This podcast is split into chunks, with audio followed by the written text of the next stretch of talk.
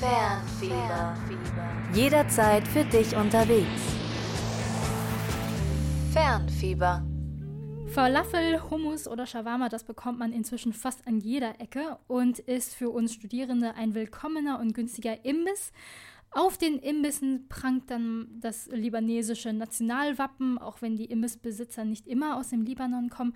Hier bei uns in der Feldküche geht es jetzt auch um die libanesische Küche. Meine Kollegin Julia Brekel hat aber mal geschaut, was der Libanon abgesehen von Falafeln und Co. kulinarisch sonst noch zu bieten hat. Julia, wenn es nicht gerade Kichererbsen sind, äh, was zeichnet denn so die libanesische, was zeichnet die libanesische Küche besonders aus?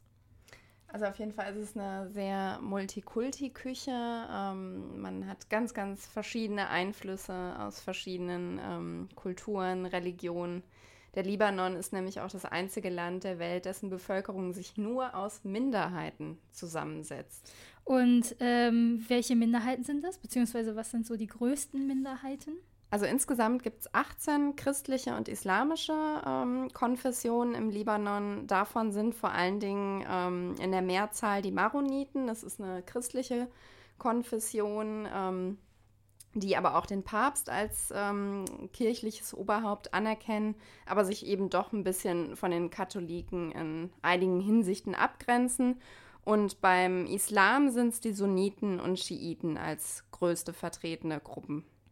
Okay, jetzt ähm, zurück äh, zu dem Essen, bevor wir hier zu sehr ins Ethnologische abschweifen. Ähm, wie sieht es denn, also welche, was sind denn zum Beispiel so die größten Einflüsse in der libanesischen Küche?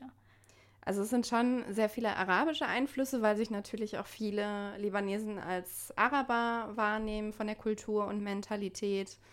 Ähm, ja, das sind ganz typische ähm, Zutaten, die man eben auch in anderen arabischen Küchen findet, im Iran, in Marokko, ähm, in Israel oder ähm, in Tunesien. Dazu gehört Rosenwasser, was ja gern für Süßes verwendet wird, Trockenfrüchte, Safran, Ziegenkäse, verschiedene Nusssorten. Also das sind so klassische Zutaten. Beim Fleisch ist es vor allem Lammfleisch, das gegessen wird und Schwein findet sich eben wegen der arabisch-muslimischen Tradition mhm. gar nicht.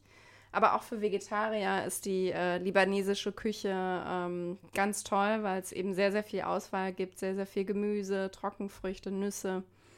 Ja, und vielleicht nicht ganz so typisch für ein Land des arabischen Raums. Ähm, Im Libanon wird auch gern ein Glas Wein zum Essen getrunken.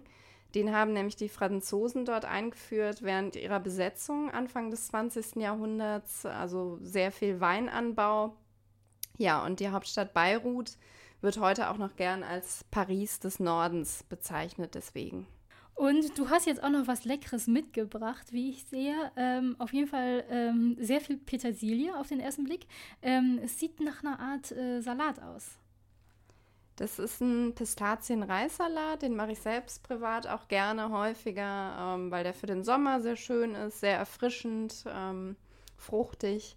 Den kann man auch gut mitnehmen auf eine Party, weil das wirklich nicht schwierig äh, zuzubereiten ist. Ja, und dazu kocht man dann 250 Gramm Reis ungefähr. Am besten Basmati-Reis, also dieser längliche Reis. Lässt das Ganze dann abkühlen. Später wird der Reis dann mit Pistazien, ähm, Granatapfelkernen und ordentlich Petersilie gemischt. Und um das Ganze geschmacklich noch abzurunden, ähm, gibt es dann Dressing aus Olivenöl, Zitronensaft und abgeriebener Zitronenschale rein. Und ähm, ja, diese Verbindung von herzhaft süß, oft in Form von Tro Trockenfrüchten, findet sich eben in sehr, sehr vielen libanesischen Gerichten. Also jetzt zum Habibi zum Beispiel auf der Zülpicher Straße kennen ja die meisten Studierenden. Ähm, hast du denn sonst noch einen Tipp, wo man gut libanesisch essen gehen können, könnte in Köln? Ja, also bei Habibi gibt es meiner Meinung nach nicht die besten Falafeln, auch wenn sie lecker sind, ähm, sondern auch, für mich gibt es die besten Falafeln in Köln im Libanon, sehr einfallsreicher Name, auf der Fenloer Straße in Ehrenfeld. Da werden die Falafeln nämlich mit frittierten Blumenkohl, frischer Minze, Ziegenquark und Petersilie serviert. Also es schmeckt wirklich sehr, sehr frisch alles und ähm, sehr viele verschiedene Geschmäcker. Ich wusste auch gar nicht, dass man Blumen, Blumenkohl mit äh, reinmischen kann. Also ich dachte immer erst, es wären nur Kichererbsen und dann vielleicht so so ein paar Petersilienblätter, aber es hat sich. Ja, also da gibt es noch das besondere Extra. Ähm, ja, aber die haben auch eine große Kuchenauswahl, also auch Süßes, äh, sehr lecker und alles für wenig Geld. Aber wer dann doch etwas tiefer in die libanesische Vielfalt einsteigen will, also mal verschiedene Vorspeisen probieren will, ähm, dem empfehle ich das Beirut am Buttermarkt beim Heumarkt. Also so ähnlich wie bei der türkischen Küche, bei der viele nur an Döner denken, hat äh, auch die libanesische Küche viel mehr zu bieten als nur Falafel. Über die Vielfalt der libanesischen Esskultur hat, hat uns meine Kollegin Julia mehr erzählt. Das Rezept für den Reispistaziensalat ähm, findet ihr auch nochmal unter kölncampus.com unter Fernfieber. Da habt ihr das Rezept und dann könnt ihr das auch gerne zu Hause nachkochen. Fernfieber. Jederzeit für dich unterwegs. Fernfieber.